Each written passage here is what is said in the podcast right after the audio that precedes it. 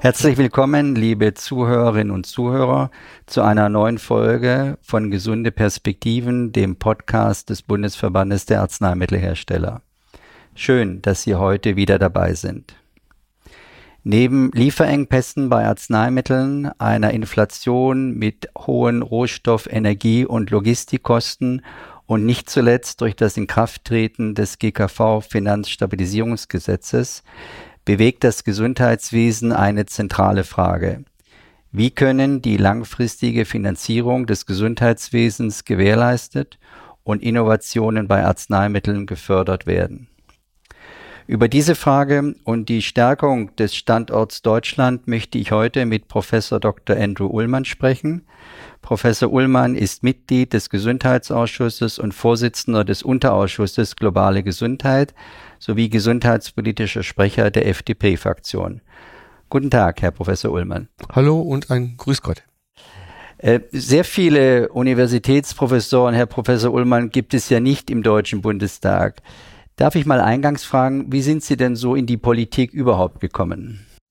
Das fing relativ früh an, äh, bevor ich auch meinen Ruf als Universitätsprofessor erhalten habe, war ich äh, schon in der FDP aktiv als Kommunalpolitiker in äh, Rheinland-Pfalz. Da war ich bereits acht Jahre Gemeinderat beziehungsweise Verbandsgemeinderat und da es fing eigentlich noch früher an in der Engagement im Kindergarten und in der Grundschule äh, unserer Kinder und dann bin ich peu à peu politisiert worden und äh, habe eigentlich äh, Freude daran gefunden, dass man auch Verantwortung übernehmen kann, indem man auch sich politisch engagiert.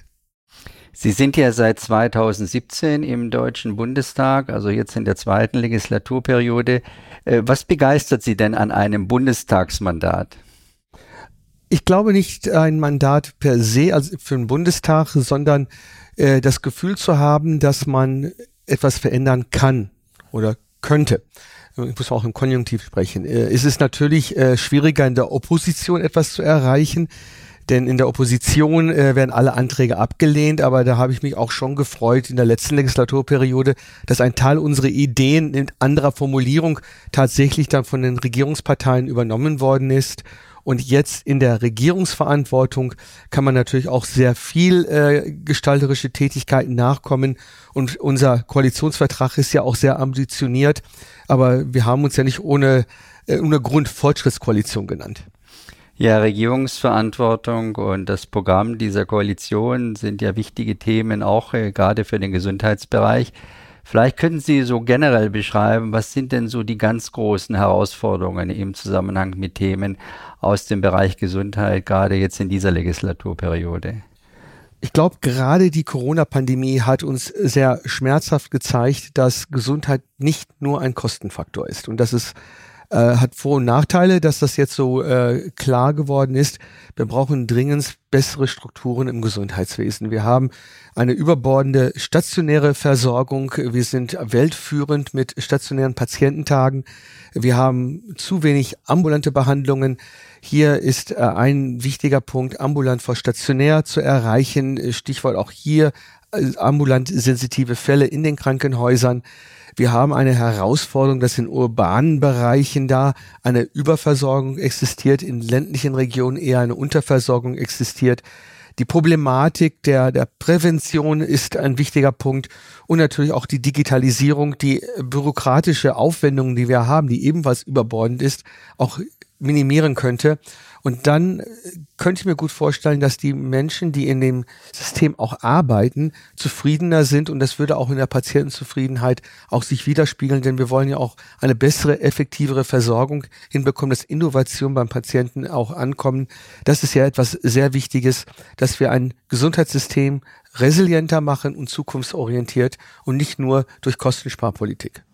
Wir kommen ja gleich noch zu einigen Besonderheiten im Arzneimittelbereich, aber vielleicht vorneweg auch in Anbetracht der Bedeutung einer verstärkten Digitalisierung. Es gibt ja viele Diskussionen auch über die Verwendung von Gesundheitsdaten und äh, in gewisser Weise stockt so etwas die Diskussion und die politische Entwicklung in Deutschland, aber es scheint jetzt äh, auch aufgrund des Bezugs im Koalitionsvertrag hier eine neue Dynamik zu kommen. Wie sehen Sie denn das gesamte Thema Verwendung von Gesundheitsdaten für Forschungszwecke und eben auch für Verwendung äh, durch interessierte Industriekreise? als einer, der bevor er sein Mandat angenommen hat im Bundestag, ja mit klinischer Forschung sehr aktiv war, weiß ich ja, wie wichtig Patientendaten sind. In meinen äh, wissenschaftlichen Arbeiten waren es ja mehr die Studien, die klinischen Studien. Das waren mit Einverständniserklärung und dann jeder Patient wusste, was er äh, zu machen hat und nicht zu machen hatte und es wurde sehr streng kontrolliert. Was uns fehlt in Deutschland, ist letztendlich die sogenannte Versorgungsforschung. Was sind Real-Life-Erlebnisse beziehungsweise Ergebnisse der Anwendung von Therapien? Zum Beispiel gerade in der Krebsmedizin, also in der Onkologie, äh, gibt es dritt, viert, fünft, sechs, siebte Linientherapien, die angewendet werden. Wir wissen gar nicht, wie effektiv die sind, ob die jetzt nur lebensverlängernd sind oder eher schädigend sind. Nur ein kleines Beispiel herauszunehmen. Und deshalb ist es ja sehr wichtig, dass wir in der Digitalisierung vorwärts kommen. Wir streben ja eine elektronische Patientenakte für 2023 äh, an mit entsprechenden Opt-out-Optionen vom Patienten her, mit entsprechender Datensicherheit und Datenhoheit. Und mit diesen Daten wollen wir es erreichen. Ist der Patient oder Patientin einverstanden, dass ihre Daten dann auch, also dass diese Daten, die da vorrätig dann sind, auch für Forschungszwecke verwendet werden im Sinne der Datenspende. Das sind Möglichkeiten, die uns sicherlich weiterbringen würden in Deutschland im Sinne der Versorgungsforschung. Ja, das sind ganz wichtige Themen und wir sind gespannt dann auch, wie die Vorschläge seitens des Bundesgesundheitsministeriums aussehen werden. Kommen wir so ein bisschen zu den aktuellen Themen. Äh, zum einen hat ja vor allen Dingen das GKV-Finanzstabilisierungsgesetz für sehr viel Aufmerksamkeit gesorgt und wie Sie sicherlich auch wissen, äh, lässt das äh, viele Arzneimittelhersteller etwas verständnislos auch zurück. Vielleicht könnten Sie zunächst erstmal ein bisschen beschreiben, was waren die Hintergründe für das GKV-Finanzstabilisierungsgesetz? Hintergrund war sehr an, eindeutig äh, durch die Vorgängerregierungen, muss man sagen, äh, hat sich jetzt doch ein zunehmendes Defizit eingestellt bei den äh, Krankenkassen, bei der gesetzlichen Krankenkassen. Äh, gerade die letzte Legislaturperiode hat, sind da Gesetzesänderungen durchgeführt worden, die eine deutliche Steigerung der Kosten äh, bewirkten und dieses Defizit für 2023 beläuft sich bei 17 Milliarden Euro. Ein, ein Betrag, das ja irgendwie bezahlt werden muss. Und das Einfachste wäre natürlich, die Zusatzbeiträge zu erhöhen. Das wäre über ein Prozent gewesen. Äh, Sie können sich sehr gut vorstellen, wie so ein Aufschrei in der Bevölkerung dann sein würde, weil natürlich äh, vom Bruttolohn noch mehr Geld abgezogen werden würde und das äh, auch unschön ist. Und dann blieb uns in der Ampel nichts anderes übrig und das ist ein Gesetz, ich kann kaum beschreiben, wie ich mich innerlich dabei gefühlt habe, eine Fortsetzung dieser in meinen Augen schlechten Gesundheitspolitik, in der man überall sparen muss, äh, oder Geld äh, einsparen muss, äh, mir gestunken hat letztendlich. Und äh, das waren die Grundvoraussetzungen, die dieses Gesetz dann auf den Weg gebracht hatten. Und ich hoffe, und da bin ich sehr optimistisch, dass wir in der nächsten Jahr und übernächstes Jahr äh, durch die Strukturwandel diese weitere Art der Sparpolitik dann auch einstellen können. Mhm. Ein wichtiger Punkt im Zusammenhang mit dem Gesetz war ja auch die Überlegung, äh, wie das Arzneimittelneuordnungsgesetz, abgekürzt AMNOG, äh, ja, weiterzuentwickeln ist. Und äh, aus Sicht vieler leider wurden ja hier einige neue Änderungen eingefügt. Könnten Sie kurz erläutern, was gerade auch zur Annahme dieser Regelung geführt hat und äh, wie Sie diese sehen? Also beim AMNOG haben wir in der Ampel im Koalitionsvertrag auch festgelegt, dass wir es weiterentwickeln wollen. Das war jetzt ein Schritt. Äh, ob das jetzt ein richtiger Schritt ist, wissen wir nicht. Deswegen haben wir auch eine Evaluation eingebaut im Gesetzesvorhaben zu sehen, was bedeutet das für die Versorgung der Patientinnen und Patienten in Deutschland. Und äh, wenn es nach mir alleine gegangen wäre, hätte ich diesen Teil äh, des Sparpakets äh, gestrichen. Aber äh, die FDP ist nicht in der Alleinregierung, sondern in einer Koalition. Da müssen Kompromisse getroffen werden. Deshalb bin ich auch gerade froh bei den äh, Kombi-Abschlagbereich, dass hier eine Ausnahme geschaffen worden ist. Äh, Im Sinne einer Medizin sollten entsprechende Studien beispielsweise vorliegen, in das Kombinationstherapien ein besseres Outcome haben, dann äh, würde hier das normale Amnok-Verfahren gelten und nicht ein automatischer Abschlag in der Kombination bedeuten. Und bei den Leitplanken muss man ja sagen, was ist Mehrwert. Wie definieren wir Mehrwert? Das, wenn es so ein geringer Mehrwert ist, ist das ausreichend, um die gleichen Preise oder mehr zu verlangen? Das muss man natürlich auch in der Diskussion auch mit der Industrie führen, äh, auch mit dem GBA natürlich auch führen, wie man das auch definiert, weil es ist keine SI-Einheit.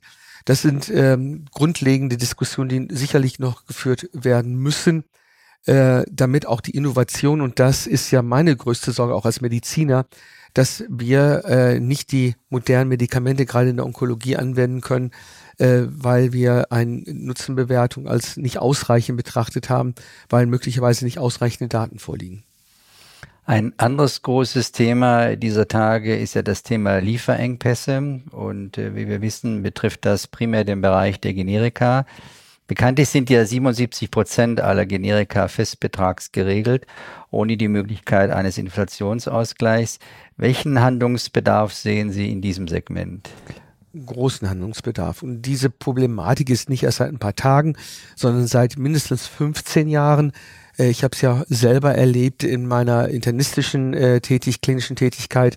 Standardantibiotika fehlen, Standardchemotherapeutika fehlen, äh, Antihypertensiva fehlen, weil irgendeine Einzelfabrik quasi eine Monopolstellung global hat. Und wenn da Produktion eingestellt wird, aus welchen Gründen auch immer, ob eine äh, Explosion stattgefunden, Feuer, äh, das, das sind Tatsachen, die ja stattgefunden haben, äh, müssen wir zusehen, dass die Lieferketten auch resilienter werden. Resilienz heißt aber in dem Zusammenhang Diversität, äh, wo wir die Arzneimittel äh, bekommen und auch die Zusammenarbeit auf europäischer und nordamerikanischer Ebene. Wie kriegen wir unsere Arzneimittel?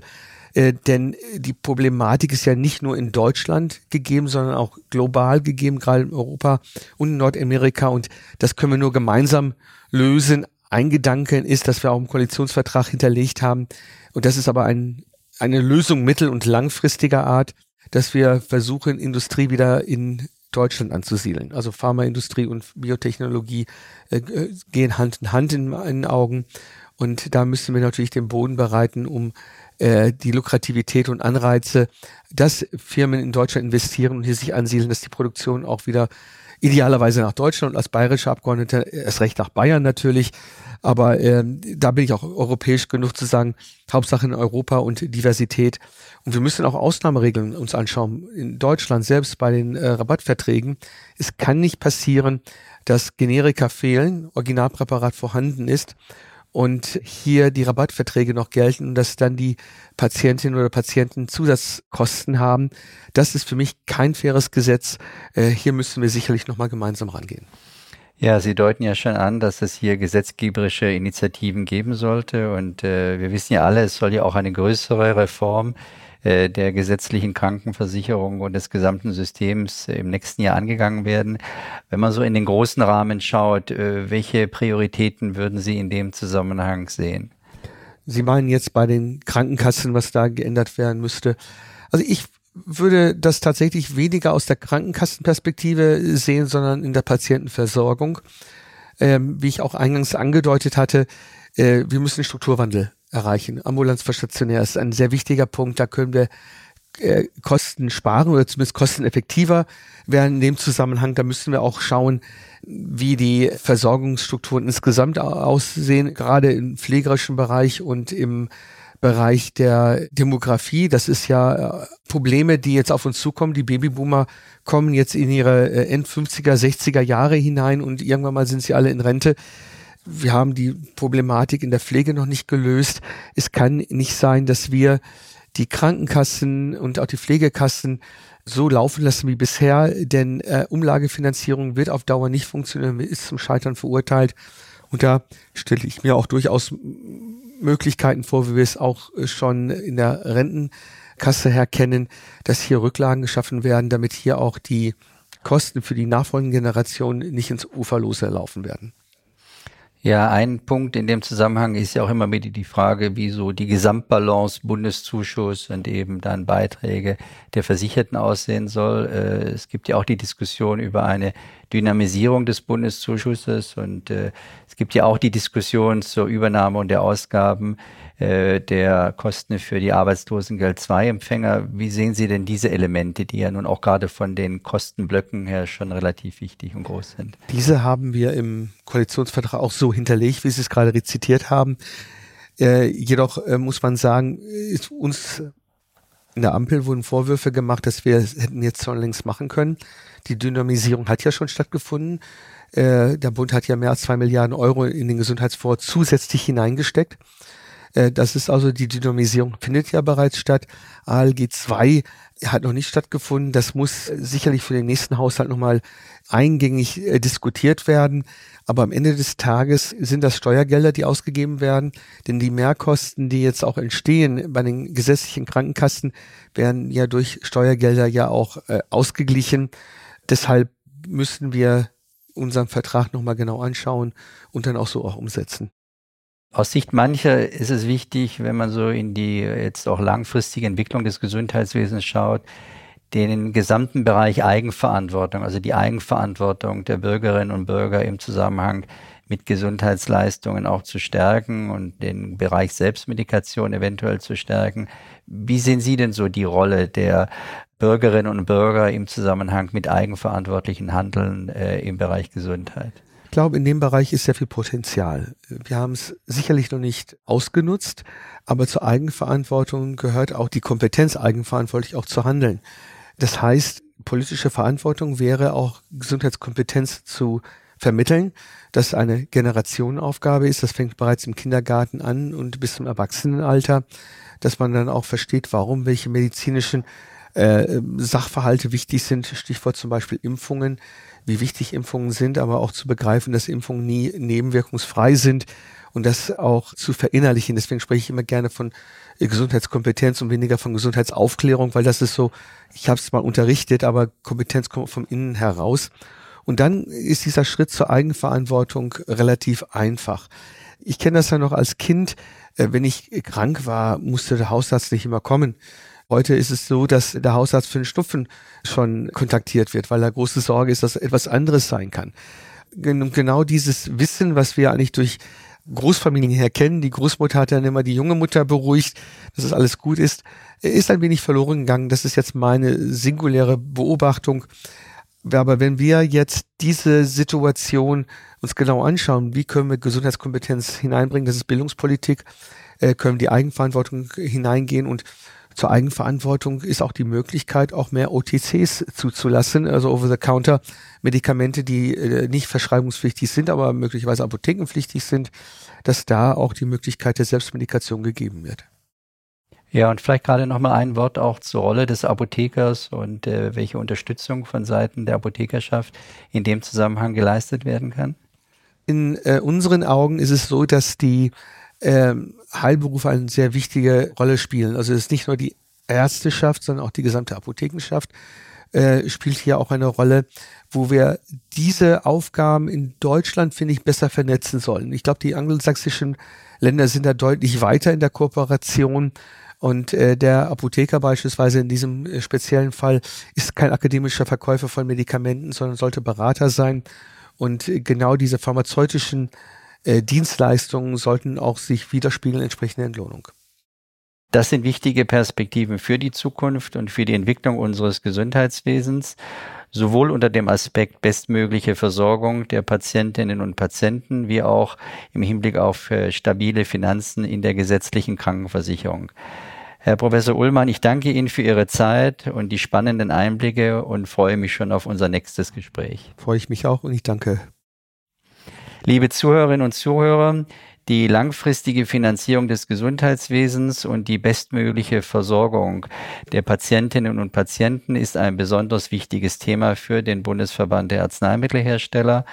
Für Infos zu unserer Stellungnahme zu diesen Themen sowie weitere Informationen zu dem gesamten Bereich finden Sie in den Shownotes zu dieser Episode und in der Rubrik Unsere Themen auf unserer Internetseite www.bah-bonn.de.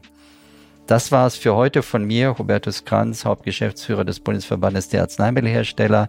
Ich sage danke fürs Zuhören und bis zum nächsten Mal. Gesunde Perspektiven. Der Podcast über Gesundheit, Gesellschaft und die Zukunft der Arzneimittelversorgung.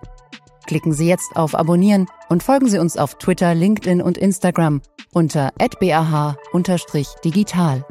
Weitere Informationen finden Sie in den Show Notes und unter www.bah-bonn.de.